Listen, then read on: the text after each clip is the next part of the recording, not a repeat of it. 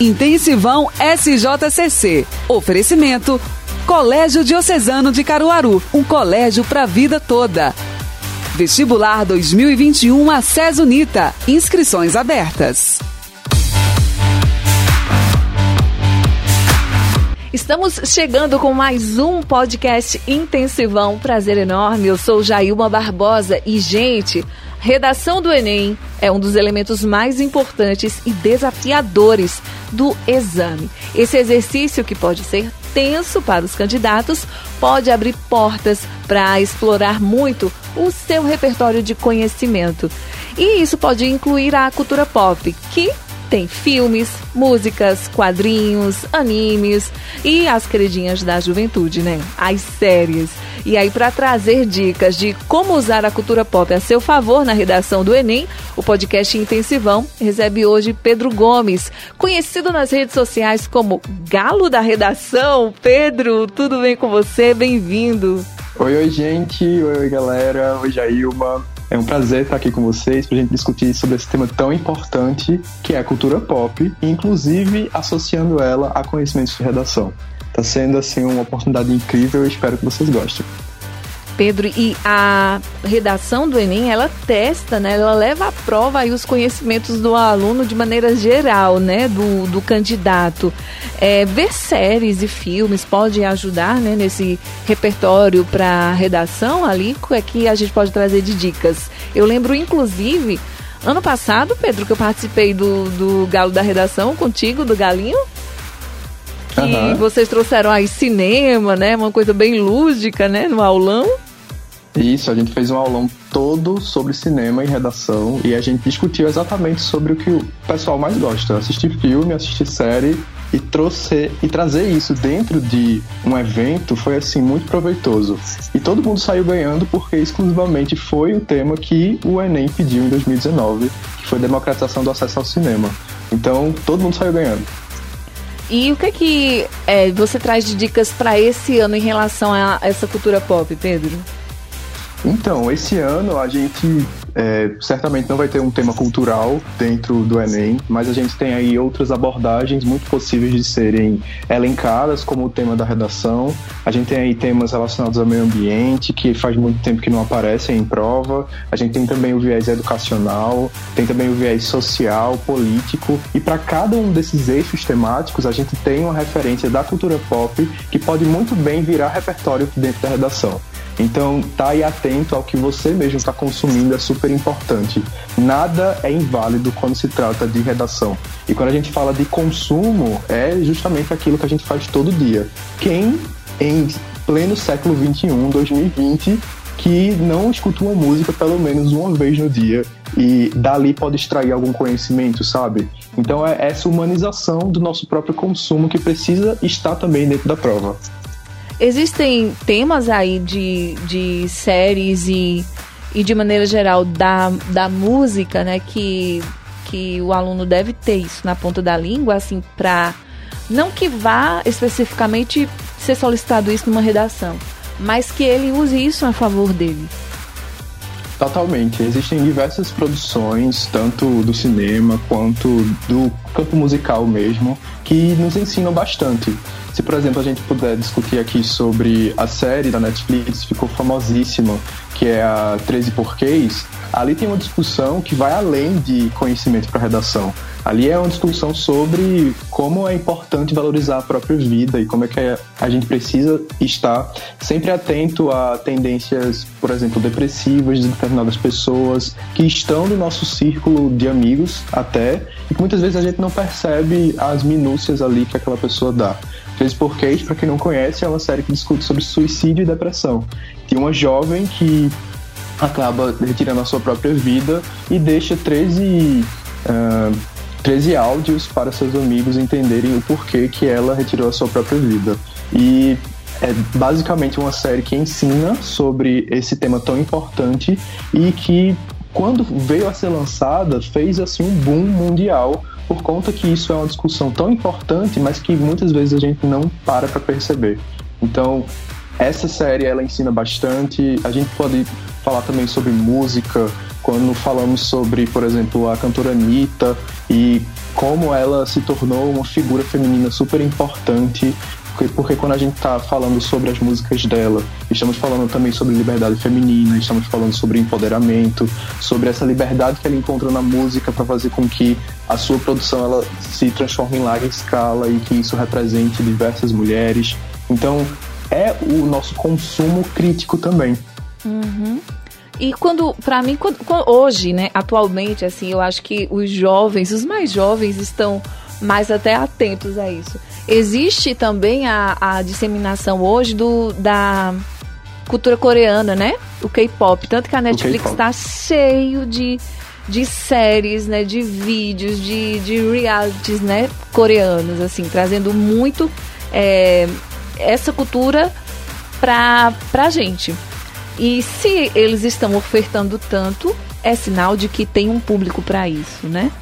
Sim, e é sim. incrível como o, o K-pop e a cultura coreana de maneira geral conseguiu é, se dar tão bem, né, e cair no gosto do Brasil, né, do brasileiro.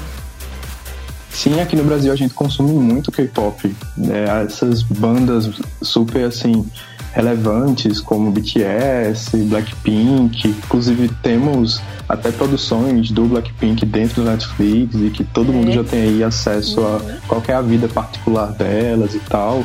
É, é basicamente entender que não podemos mais nos restringir a um tipo de cultura, que até do outro lado do globo a gente tem como consumir conteúdo relevante também. E em redação é muito bem-vindo o K-pop, até porque as produções musicais elas não falam apenas sobre um único assunto. Assim como aqui no Brasil a gente tem produções musicais que diversificam as suas temáticas, no K-pop a gente tem diversas discussões também. Uhum. E que vai desde a. que eu até assisti esse documentário que tem de Blackpink lá na Netflix, que vai desde da preparação, de como eles são é, tão, tão pragmáticos e tão. Você, você é, tem que ser treinado desde cedo, né? Assim, aos Sim. 13 anos você tem que estar tá pronto para brilhar, né? Uma seleção rígida. São, é, nos ensina muito sobre disciplina, né, Pedro? É, é bem interessante essa dedicação. Sim, é, é um sistema bem rígido e é interessante ver também que ali eles basicamente estão é, deixando uma fase de suas vidas, que é basicamente essa socialização com os amigos de escola, e aí eles focam já em trabalhar desde, por exemplo, os 14 anos de idade, 15 anos de idade, para poderem se tornar grandes celebridades. Então é legal também ver como que elas se sentem a, por exemplo, não uh, vivenciarem o famoso terceirão é, no ensino médio. Uhum. É isso mesmo. É, então, você estudante que está aí do outro lado, aproveite, viu? aproveite seu ensino Já médio. Indicação. É, porque tem gente que tava, tá aí, né? Lamentando por não, não ter esse tipo de ensino.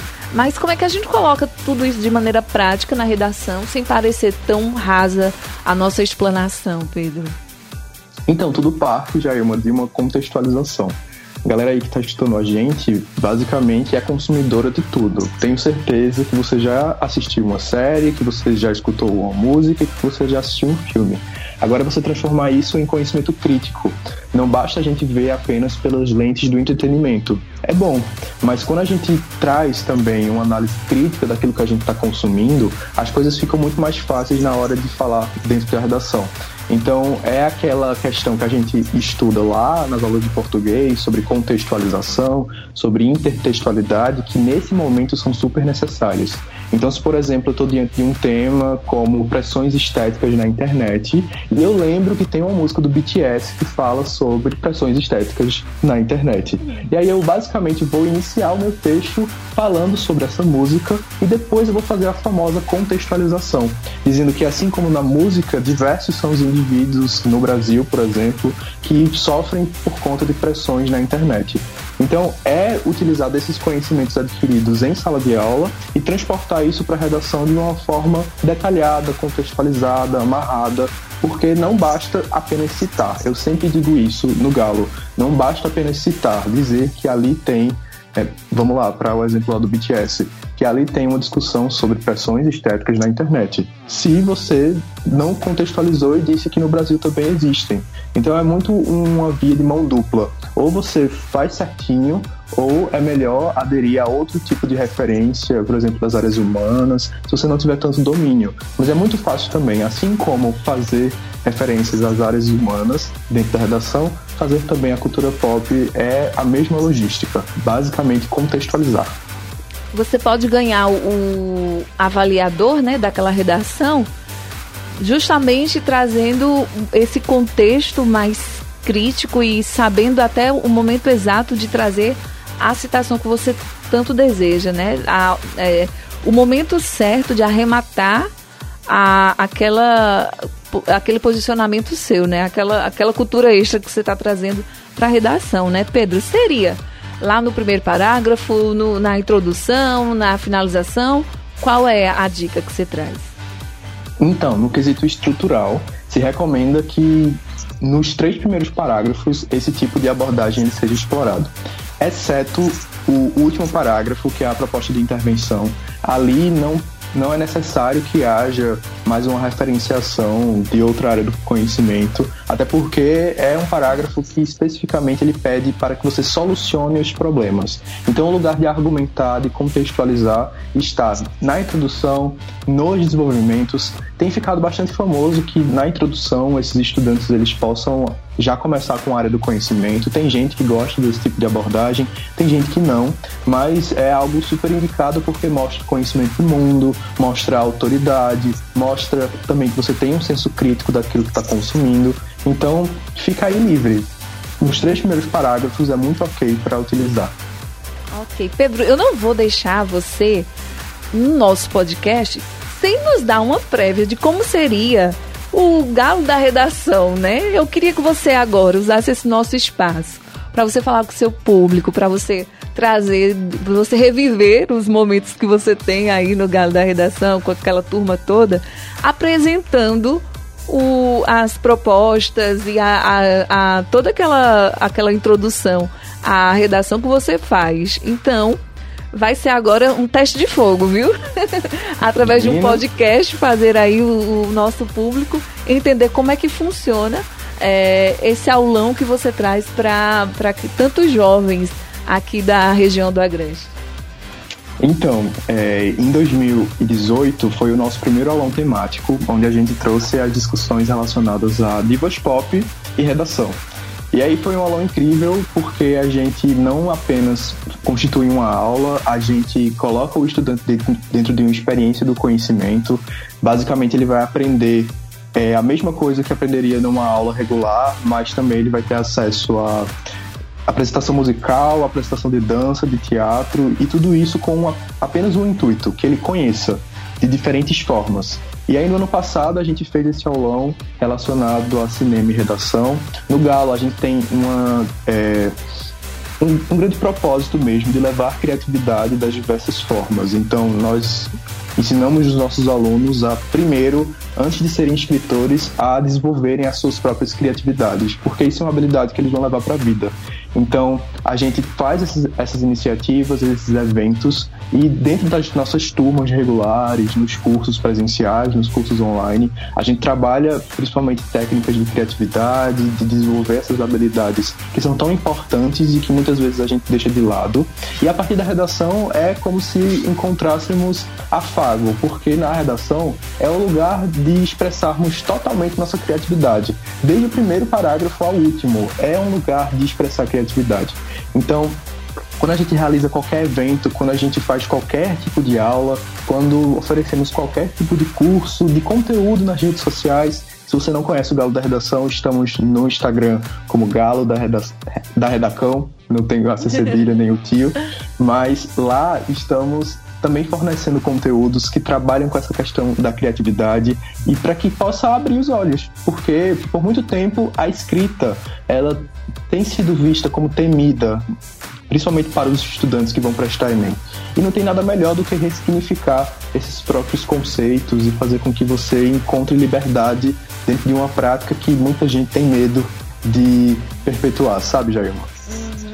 Pedro, e a prática, né, o treino é que leva à perfeição, né? Assim, eu imagino que é, quem tem o receio de escrever, de já começar a estruturar ali seus pensamentos, tem muita dificuldade para num momento desse de uma redação que tem uma pontuação tão importante para o resultado final do Enem, é, essas pessoas elas vão ter essas dificuldades, mas elas podem ir quebrando cada barreira a partir do momento em que participa de atividades como essas, né?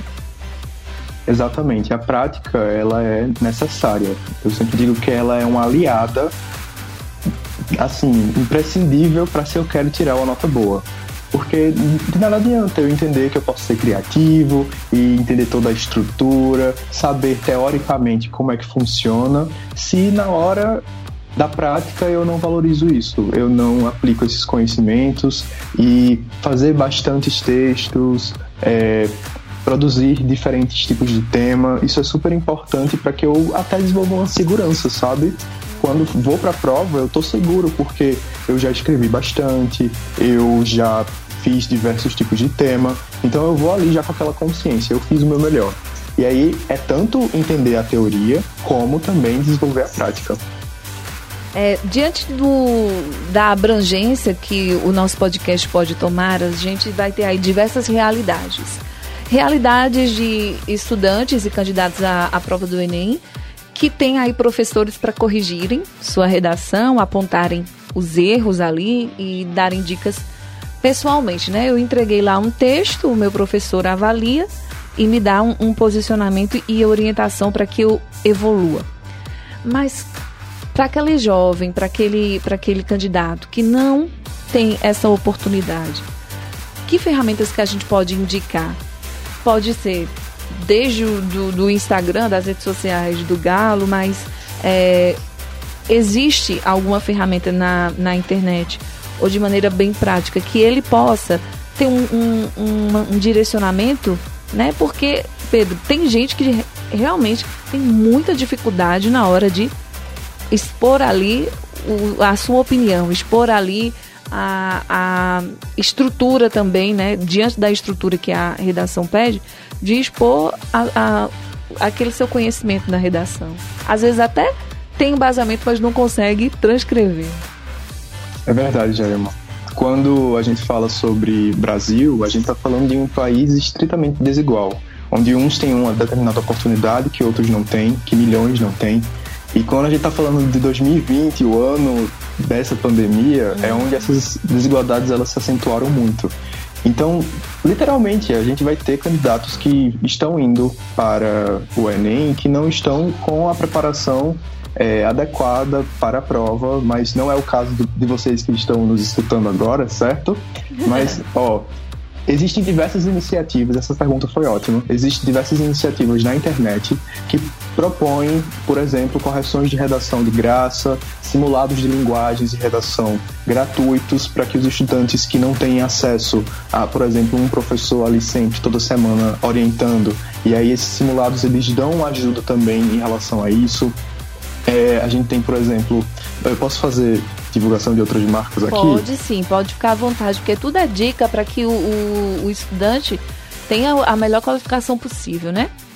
Perfeito. Então vocês podem conferir, além do Galo, a gente sempre dá o direcionamento para você que chega lá no nosso direct e tira suas dúvidas, a gente ajuda com todo o carinho e amor do mundo.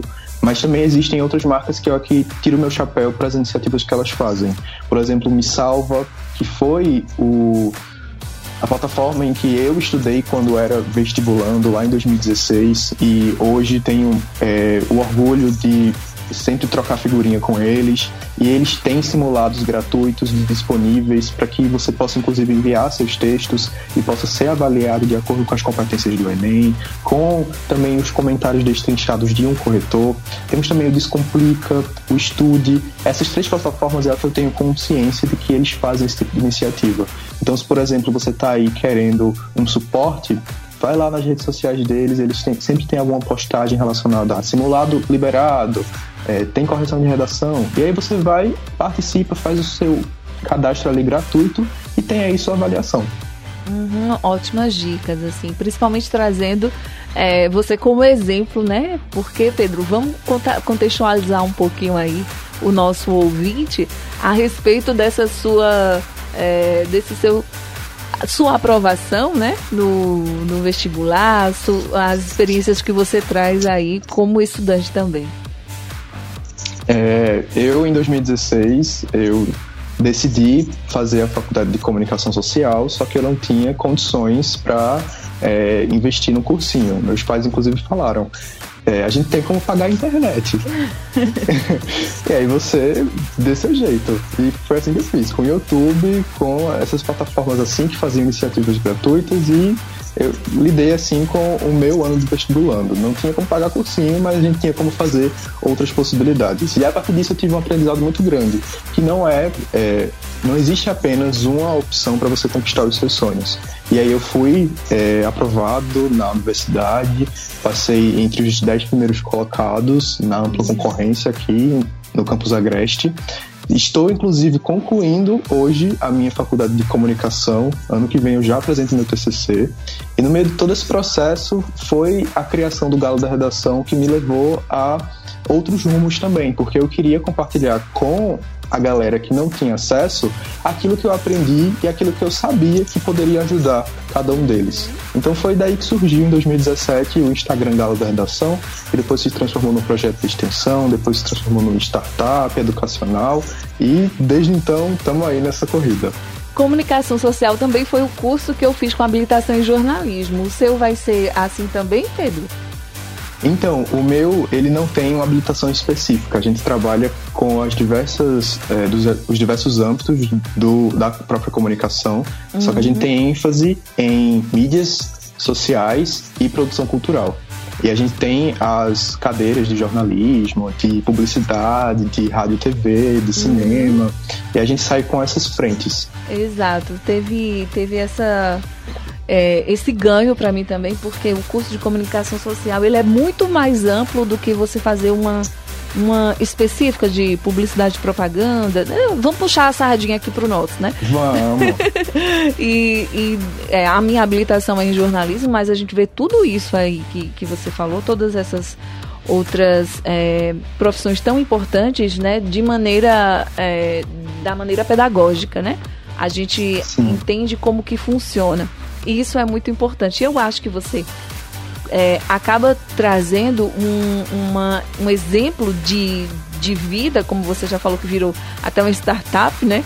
É, diante da, da, do seu curso, né? Essa, essa sua criação foi uma inspiração que contribuiu para milhares de jovens, né? Isso eu digo como uma pessoa que estava lá, vendo a energia, a alegria, a participação, uhum. o encantamento dos jovens pelo trabalho que você executa hoje. E é um, um assim, um privilégio gigante estar dentro desse espaço, poder conquistar cada vez mais pessoas a partir da própria educação. A partir também do, do desenvolvimento do curso de comunicação, eu me descobri também como um possível graduando em letras. E apareceu uma oportunidade do ano passado e eu também estou graduando hoje letras. E esses dois cursos, eles são basilares, assim, para minha prática, porque eu não me vejo não comunicador social, mas eu também não me vejo é, um, um estudante que não seja de letras. Então, uhum. são esses dois cursos, assim, que me fizeram o que eu sou hoje. Uhum. Então, estão interligados ali, né? Sim, sim. Apesar de áreas de conhecimento distintas, mas eles se unem. Uhum. Dá pra gente encontrar um nó. E me diga uma coisa, falando em letras, né? Aí você me lembrou aqui, você me deu um, uma, um gatilho para a questão gramatical. Porque hum, é, a, na avaliação, né? A gente falou aí de estrutura, de inspiração, da cultura pop que a gente pode inserir, mas como é importante a gente escrever direitinho para poder a gente conseguir ter a nossa estrutura lá bem feita, ter o, os nossos posicionamentos bem colocados, mas que aquilo seja algo que está de acordo com a gramática. Né? Então, é, quando eu conheci a tal da gramática aplicada para produção textual, a minha vida ela virou de cabeça para baixo.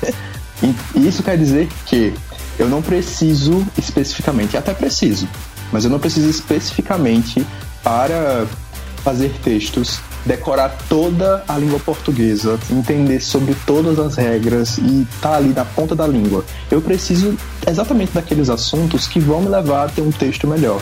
No que diz respeito à coesão, no que diz respeito à coerência, ao emprego de vírgula, de crase, de concordância nominal e verbal, de regência. Então você acaba vendo que apesar da língua portuguesa ter uma vastidão de conteúdos, de literalmente ensinamentos para a gente levar para a vida, a gente pode enxugar esses conteúdos e focar naqueles principais que vão deixar a gente muito mais livre para produzir textos. Então são esses que eu acabei de falar: vírgula, crase, concordância, regência. Isso vai te levar a ter uma ótima pontuação lá na redação, até porque isso também está muito livre. Você pode escolher a cor, a altura, o cenário do professor que estiver ensinando isso no YouTube, porque tem vídeo aula aberta sobre esses assuntos. Muito bem, muito importante isso e, e aí é o, o, o, foco principal, né? A chave para que os estudantes possam se atentar a isso também, né? Coesão, coerência, a concordância, são coisas básicas, mas que principalmente na hora de colocar um plural ali, né? Fica aquela Sim. dúvida. Então, é, é foco, né? É de dedicação. Mas a prova do Enem já está batendo na porta. É, dá tempo ainda de se organizar e prestar atenção nesses detalhes? Você avalia como, Pedro? Então, dá tempo sim, são 24 dias. Em duas semanas, a gente, em um dia a gente já pode fazer muita coisa, mas não quer dizer que o, estudante ele vai se desesperar para fazer valer em um dia aquilo que não fez o ano inteiro, por N motivos.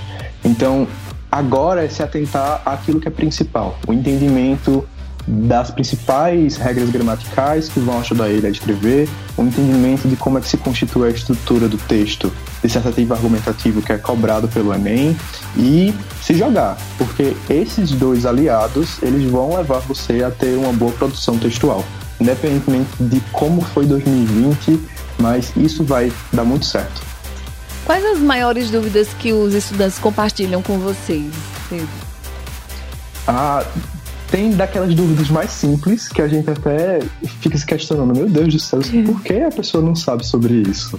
O que foi que aconteceu? E tem também os casos assim mais graves, assim, você fica, caramba, é, precisa existir um trabalho ali de acompanhamento. Posso aqui citar uma das dúvidas mais simples, que é como começar uma redação. Uhum a pessoa não sabe sobre como é que se constitui o parágrafo de introdução, como é que deve iniciar, se uhum. deve colocar uma citação, se deve colocar uma referência. E existem os casos mais graves. Ah, como é que eu faço a redação? Que é onde a pessoa está ali sem nenhum conhecimento relacionado a como é que se constitui a estrutura do texto, como é que ela pode concluir dentro da redação, o que é que ela pode utilizar de palavra, para fazer a ligação entre os parágrafos. E a gente tem esses tipos de dúvidas mais recorrentes. Como começar e como fazer.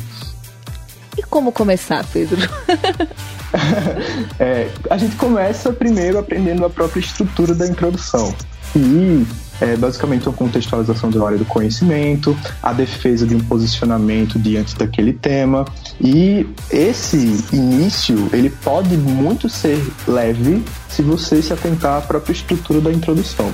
Inclusive, fazendo um jabá aqui, lá no Vale da Redação a gente tem também um post explicando lindamente como é que você faz para dar esse primeiro pontapé na tua redação, que é escrever a introdução. Eu imagino, Pedro, a aflição que os estudantes ficam na época que eu fiz Enem. Você fez Enem faz pouco tempo, Pedro? Não. Que, 2016. Assim, revela muito a idade da gente, sabe? Você tem noção? Eu fiz o segundo Enem, quando o Ministério da Educação só avaliava o ensino Caramba. no Brasil. Desculpa, é, é assim, sabe? Mas foi é, nessa época, Pedro, é, eram não eram. Hoje são 180 questões? Uma hoje média. São 90, 90, uhum. é. E é, na minha época, eu, eu, pelo que eu lembro vagamente, eu eram 60 questões, era algo bem, bem menor assim, e tinha a redação. E eu fazia para testar os conhecimentos mesmo, não tinha tanta adesão no, no, na escola que eu estudava, por exemplo. Pouquíssimas pessoas iam fazer, porque meio que não valia nada. Mas eu sempre gostei muito de testar os meus conhecimentos e como eu tinha o, o sonho de fazer um, um, de cursar uma faculdade, né? É, eu dizia, não, isso vai me ajudar, né? O que não faz bem, nos, o que não nos faz mal, nos fortalece, né? Vai nos fazer bem. Então, é. É, eu fazia muito para testar mesmo os meus conhecimentos. E eu tive, é, e eu fiz Enem é, durante muitos anos, até que ele começou a valer nota é, até que o, o, Ministério da Educação, enfim, o governo federal também lançou o ProUni, né, que fe, aproveitou a nota de uhum. quem já estava fazendo o Enem e ainda não era uma é, o Enem não era como agora, né, que é uma porta de entrada direto para a universidade, mas trazia essas bolsas, né? E eu digo, olha aí, eu tenho esperança. tenho uma chance de ganhar uma bolsa. E o que foi que aconteceu? Você acredita que eu tirei 9,8 na redação? Na nota final. Ah, Vários conceitos eu tirei 10 ali. Eu fiquei, meu Deus do céu, preciso moldurar esse, esse, essa carta do INEP pra mim. E, eu moldurava. É, só que acabou ficando na instituição que eu fui estudar. Eles ficaram lá como. É, era algum comprovante que eles precisavam da, da nota do Enem. E, e eles ficaram com esse papel para mim. Mas um dia eu vou voltar lá para buscar, viu? Já fiz mais de. É, eu, eu sei que com cinco anos depois os documentos não valem mais para nada, né? Já, tem, já tenho nove de, de formada, então eu vou lá atrás do meu, do, da, da minha comprovação. Porque hoje em dia não é fácil tirar essa nota, né? Não se, parece que a maior. Foi menos de nove, né? A maior nota do, do, do último Enem. Então, a gente tem um quantitativo, por exemplo, expressivo de inscritos, de candidatos. Por exemplo, esse ano tem mais de 5 milhões, mas todo ano é uma quantidade muito seleta que tira nota mil. Por exemplo, ano passado foram 58 nota, notas mil. E de, a cada ano. De milhões, é tipo de, né? De milhões, de milhões. Minha gente. A média é, é entre 8 e 9, no caso. Isso, para a redação. Uhum que, que assim, eu tô dizendo 8 e 9 na minha linguagem, mas atualmente é o quê? 8 mil, 9 mil, no caso? No caso, é, assim. vai de 0 a 1000. Certo. Ah, de 0 a 1000. Você tira 800, 800, que equivale a um 8, 900, que é o 9. Hum, entendi. Prova de que matemática não é meu forte também. o meu também não, Jair, pelo amor de Deus. Vamos mudar de assunto, né, Pedro? Vamos voltar para a redação. Pedro, eu vou fazer o seguinte: nosso podcast vai encerrar por aqui, porque a gente tem que deixar aquela expectativa para o nosso canal no YouTube, né? Onde a gente continua conversando um pouquinho mais sobre redação. E eu sei que você tem bastante coisa para contar para a gente ainda. Então, quero te agradecer a participação no nosso podcast de hoje, Pedro. É, quero que você deixe também os contatos, as redes sociais, mais uma vez, reforçando, para que a gente corra lá para o YouTube e traga mais conteúdo para os nossos ouvintes. Que massa, muito obrigado pela oportunidade, obrigado gente que assistiu até agora, escutou até agora o podcast, que isso possa ter sido um aprendizado para vocês e que possamos continuar nossa conversa lá no YouTube e vai ter muita informação legal também para vocês aprenderem. Minhas redes sociais, vocês podem me encontrar no arroba Galo da Redação ou no arroba Pedro Brito, lá no Instagram. E se vocês também quiserem, a gente pode bater um papo via e-mail, via WhatsApp. É só entrar em contato nessas redes sociais que a gente se conversa. Arrasou, Pedro. Gente, esse nosso podcast Intensivão é um oferecimento do Sistema Jornal do Comércio de Comunicação. Vou trazer mais dicas para vocês de é, onde vocês podem buscar mais conteúdos. Tem também o nosso site intensivãosjcc.com.br e tem o nosso aplicativo para você baixar o aplicativo, responder a quiz, testar os seus conhecimentos. É o Intensivão SJCC. Coloca aí Intensivão na sua loja aí de, de aplicativos e você vai conseguir é, encontrar o nosso app e participar do quiz. E você sabe que é muito importante num momento como esse ter acesso aí a todas as plataformas possíveis que te ajudam a melhorar nesse quesito do Enem.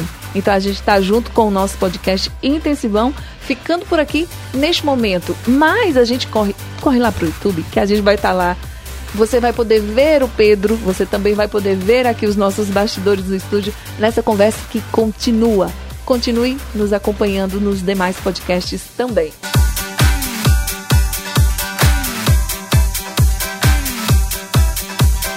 Intensivão SJCC. Oferecimento Colégio Diocesano de Caruaru, um colégio para a vida toda. Vestibular 2021 a Unita. Inscrições abertas.